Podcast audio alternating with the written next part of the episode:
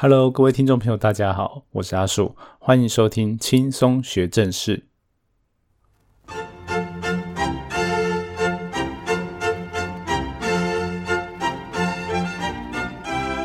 好，那今天我们讲的主题呢，就跟瑞士地震规模有关。瑞士地震规模，大家想说，哎，那这东西不是国中就教了？而且前几期阿树自己还讲说，就是当你如果会容易把震度跟规模搞混的时候，那好像先了解震度就好，那规模好像不是那么重要。而且不重要，那为什么还要特别讲？那就是因为阿树长期看到一些报道哦，那呃，可能记者朋友们他们不太清楚说哦，地震规模其实有很多种，所以有的时候呢，就会在某个规模值的前面就加上瑞士地震规模。哦，就多加了“瑞士”两个字，诶，看起来好像就比较正式一点。但殊不知，这个就叫做 画蛇添足，因为加了之后，反而诶，它其实原来的规模不是瑞士地震规模，诶，诶，怎么办？啊，阿叔在选这个题目的时候，其实也有点担心。到时候又要被记者朋友们讨厌了，然后就想说，我这是在表记者了，好，但其实不是啊。阿树是不是希望说看到这些诶常常出现的小问题，那如果能够透过诶简单的节目告诉大家，那这样下次说不定哦有听过的媒体朋友们，哎他就会写对，或者是他就不会特别再加瑞士两个字了。那么到底为什么不可以加瑞士两个字呢？我们先从瑞士地震规模开始聊好了，因为它是最早被拿来说地震规模这件事情的产物。好，因为在那之前啊，其实你要比较地震大小，并没有一个呃算是统一啊，或者是一个客观的标准。因为如果你在比地震大小的时候，你单纯用地表被摇晃的程度，或者是说你被摇晃的范围有多大，都会发现到一些。问题就是，哎，有的时候地表震度最大的没有很大，但是它范围很广。然后有的时候呢，地表可能某些地方摇的超大的，但是哎就很局部。那就是因为地震本身呢，它的发生的深度就距地表的深度，就是有些地震比较深，然后规模很大的时候，我们现在知道是规模啦，所以它规模很大的时候呢，它影响的范围很远，但是它对于地表就是局部哦，就是震央附近的地方，因为它造成的最大的震动好像没有很大。那有些地震呢，它其实发生的很浅，然后它对于当地的地表哎造成蛮大的震度了。但是它传到比较远的地方的时候呢，哎很快就衰减了。所以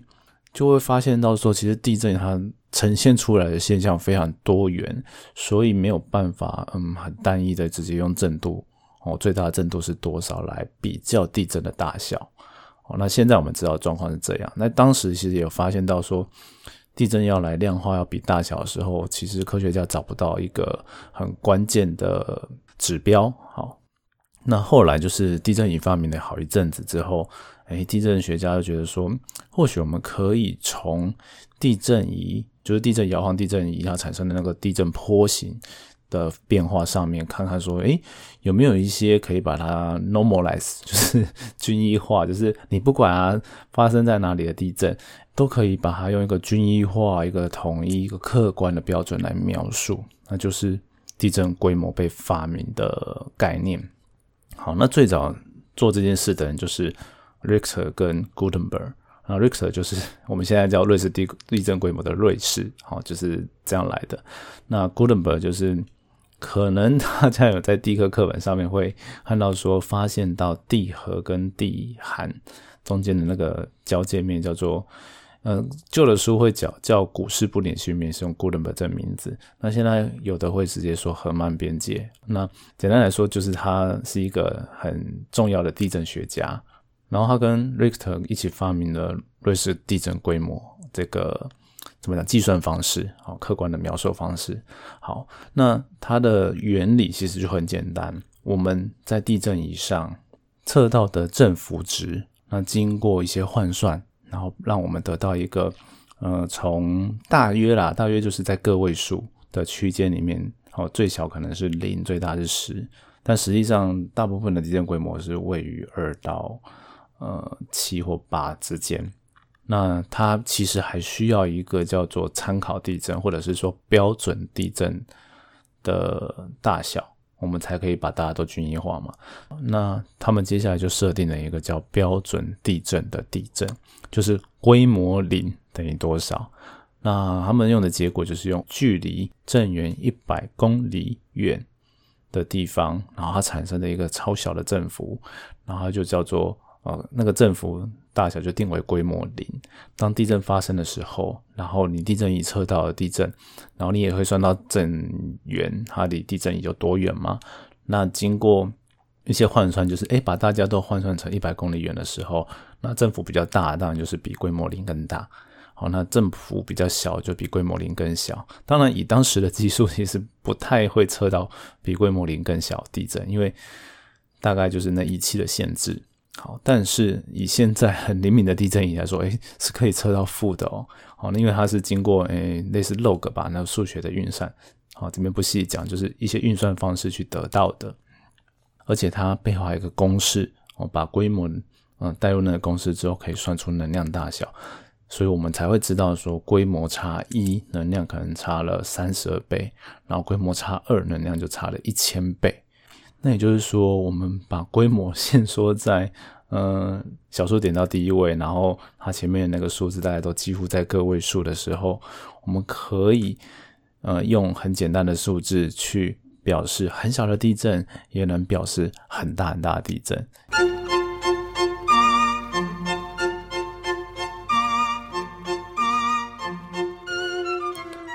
所以，瑞士地震规模的发明确实是很重要，因为在那之前就还没有人用规模这方式来表达那个地震。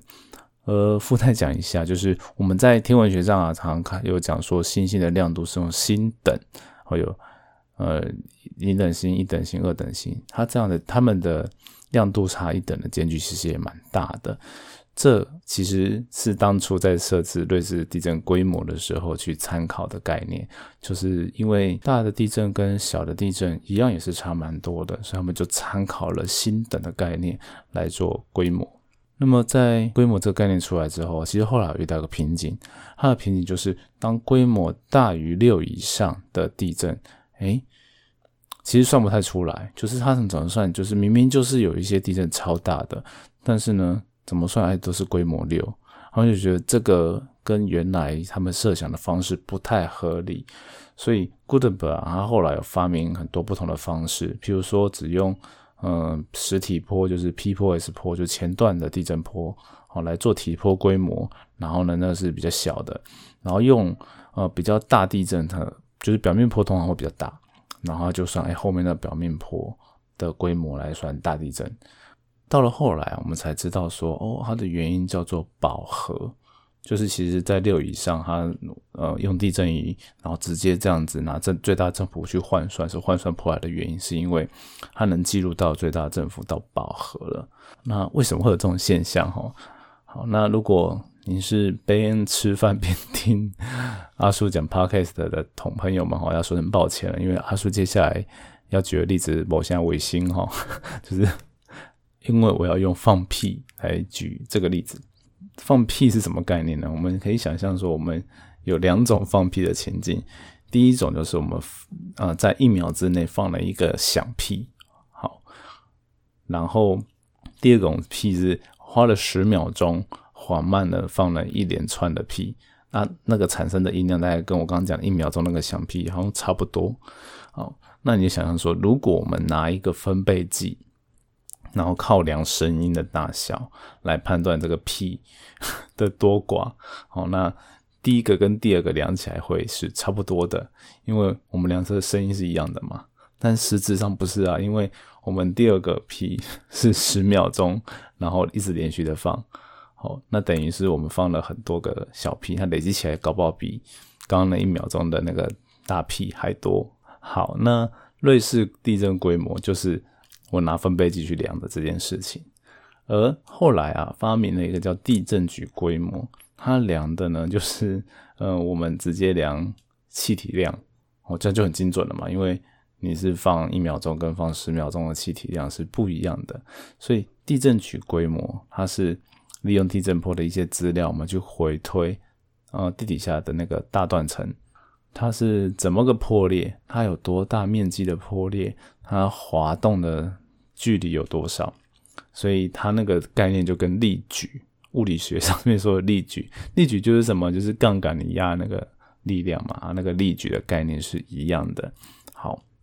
所以我们其实在计算的是断层差的作用的一些力量，然后跟运动的方式，把它换算成规模。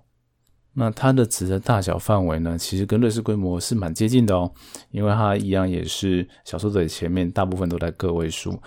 应该不会有十以上的地震。好，然后小数点之后也是到第一位，哦，那一样的方式。所以举个例子来说，像是二零零四年苏门答腊，就是印尼的那个大海啸那地震是规模九点三，然后日本东日本大地震是规模九点一。这些超大的地震都是靠这样的方式去算出来的。那阿叔刚刚之所以会用放屁这件事来比喻，就是因为，哎，刚你看我刚刚我的分贝计量到的就是最大振最大的音量，就是最大振幅嘛。一样的，在瑞士规模的计算上，也是拿那一段地震的最大振幅来计算。好，它就是没有考虑到整个发生地震的历程，而。地震局规模，它是把整个地震坡形它完整的破裂的状况哦，在坡形上面的记录再拿回去回推哦做出来的，那它也比较符合物理意义。也就是说，科学家他们在讨论地震规模的时候，用这个的话，然后还比较知道说，哦，大地底下发生的事情是怎么样，哦，他们互相才可以沟通。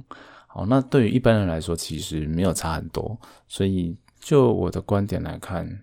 就。不要特别去讲它是瑞士规模，或者是它是证据规模。当你不知道的时候，你都说它是规模，其实是一件蛮 保险的做法，是真的啦。因为你多多讲的话，其实是讲一个错的东西。那不如就是，诶，我们不知道，我们就先讲都是规模。那你想要再去增加描述，或者是真的要去做地震跟地震之间的比较，好，比如说你要用那个九二一的积极地震。跟日本三一的地震，哎，去比较规模大小的时候，哎，这时候就你可能要去了解到说九二一地震它的证据规模是多少，因为我们其实台湾有用一些方式去把它换算出，哎，它瑞士规模多少，所以，嗯，一些比较中型的，比如说甚至规模六点多的地震，很多用瑞士规模去算出来的，那你要拿去跟那个证据规模去做比较，去做大小的比较的时候，那你最好就还是。把换算成一样的嘛，对吧？假如没有这样的需求，我觉得那就讲规模就好了。哎，真的以后就给大家这个建议哦，就不用特别去帮他证明哦，因为你的证明不是真正的证明啊。我只想讲这样而已。好了，那就是提醒一下，你在引用，比如说像啊美国 USGS 啊之类的，就是大概美国啦，然后或者是其他。很多单位它都会用世界地震网去观测的时候，它大概基本上都是用地震局规模来表示，因为它当然就比较方便，它可以同时表示很大跟很小地震。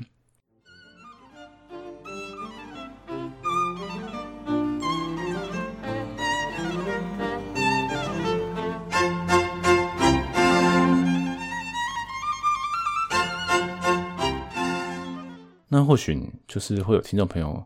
可能会想说，哎啊，那既然其实大部分科学家用这个方式，而且用这个方式也比较无理一，那你干嘛大家都不改啊？为什么 台湾的中央气象局不把它改成全部都地震局规模发布？啊，它的原理我们刚才其实也提到了，因为一个拿最大振幅，那另外一个其实是拿啊完整的震波。那当地震波来的时候，最大振幅达到之后，还有一段蛮长的时间才会有完整的地震波。那如果你要等到那时候才开始计算规模的时候，那我们要发布地震的报告就会晚很多。好，那我们来看看哦，因为大部分的人哦发生地震，然后觉得哎，看我手机都没有接到这简讯，也都非常在意的。所以你要大家等更多的时间，然后得到地震的资讯。其实这蛮两难的。那在气象局目前的做法，我觉得它有一个好处，就是我们可以在很快的时间得到大致上还蛮准确的瑞士规模值哦，就是不会差很多。其实事后要修正，但是在一开始在初步计算的时候，哎，确实是用这样的方式计算出来的。好，那只是说更进一步的去比较地震能量啦，要去做一些学术上的描述探讨的时候，哦，那有时候真的就会需要有地震局规模，那就要事后再去做运算。所以，嗯。用比较简单的例子来说啊，如果 要你五分钟，其实就可以算出瑞士地震规模，但是你可能要嗯几二十分钟甚至三十分钟才能办法算出一个可信的地震局规模，因为你还要去回推断层的样子哦。好，那也有快速的方法，但是那就比较不准了。所以你要一个是五分钟，一个是二三十分钟，那你要选哪一个？OK，这很明显，大家应该会很快的想要知道嘛。那所以我们。有一个方式可能就是给两种哦，这也是一个方法，但是给了两种就是要教育大家了，所以这也是蛮麻烦的事情。好，那么还有一个是可以大家去思考的，就是大部分中小型的地震用瑞士规模就够了，而我们很早过去开始一直都用瑞士的规模去记录地震资料，在统计地震的个数啊、提升地震的能量的时候，哎，都一直用瑞士地震规模，它其实。跟过去的资料库也比较容易比对了。好，那么 今天呢，其实跟大家讲概念就很简单，就是有两种规模计算方法，哦，是现在主要的。那有的时候呢，我们就看到瑞士地震规模九点零，那是那个词啊，就请大家在心里面画个问号，就说，哎，其实瑞士地震规模真的没有办法算到这么大。好，那会跟大家特别讲这件事情哦，有两个原因啊，第一个就是。当然，我们希望大家很正确的运用这些名词。那第二个原因，我觉得还是更重要的，因为大家常常 就会把说，哎，台湾的地震啊量出来是规模多少，然后呃，哎，这美国算出来，哎，不一样，哎，那为什么不一样？那不一样，就是因为它不同的算法，用不同的方式，所以你就不要再特别去引用像美国的资料的时候，就会讲说，哎，美国的 USGS 说这次地震它的瑞士地震规模是多少？哦，那就不对了，因为它本身就不一样，当然算起来可能都会有一些差异啊，而且这两者的差异还不是很简单的用公式就直接可以代换出来哦，大部分情况都是没有办法，所以我们今天把这些事情跟大家分享。也是希望哦，大家在科学的传播上面可以更有科学的素养跟精神哦，就是你可以正确的呃运用这些资料解读资料，那包含资料本身的内涵，我们都要知道嘛。所以没有办法，这个东西我觉得没有办法偷懒，所以只好长期的用 podcast 的方式来跟大家分享喽。好，那今天的主题瑞士规模的主题就到这边。那最后啊，阿叔用一点点的时间来，呃，跟听众朋友回复留言。其实说跟听众朋友回复留言，讲起来有点心虚，因为我们在 Apple Podcast 底下的评分与讨论也只有二十四则评分，然后只有三则留言，然后其中有两则还是很早之前就有留言的，然后分别是第一个就留言说，哎，他先瞎听，然后第二个网友是风云大妈，他就说，哎，这个有生活化、有兴趣、有趣的地震知识。我觉得很棒，然后再来就是有一个网友很有趣，他是 Poor P O O 啊，R A V E N C L A W 哈，我不知道怎么念 R A V E N C L A W，然后就是说他说我声音好听，内容扎实，好，然后如果有可以有不局限于地震的地科知识就更棒啦。好，那阿叔也回复说，哎，我其实有在努力做这一块，就是我们名字叫正式谈地科，所以。其实我们很想要讲很多哦，就是地球科学相关的知识，因为好像也没什么地科人在做 podcast 啦，所以借这个机会，我想说，哎，说不定我们来做一个跟地科有关的 podcast 还不错。那在上一集吧，上礼拜我们有讲到说台湾中央山脉的地层嘛，呃，这东西就其实跟地震没有说很直接的关系。那希望以后也听众朋友也可以发掘类似的主题，好来跟我们讲。那我们如果可以讲的，我就尽量给大家知道。好，那也谢谢你们的支持跟收听。那希望呢，越来越多人来留言哈，跟我们互动，那阿树就会在节目上哦，用一些呃简短时间回应，或者是我们就直接做一个节目来说明，都有可能。好，那今天的轻松学正式就到这边了。好，那我们下次见，拜拜。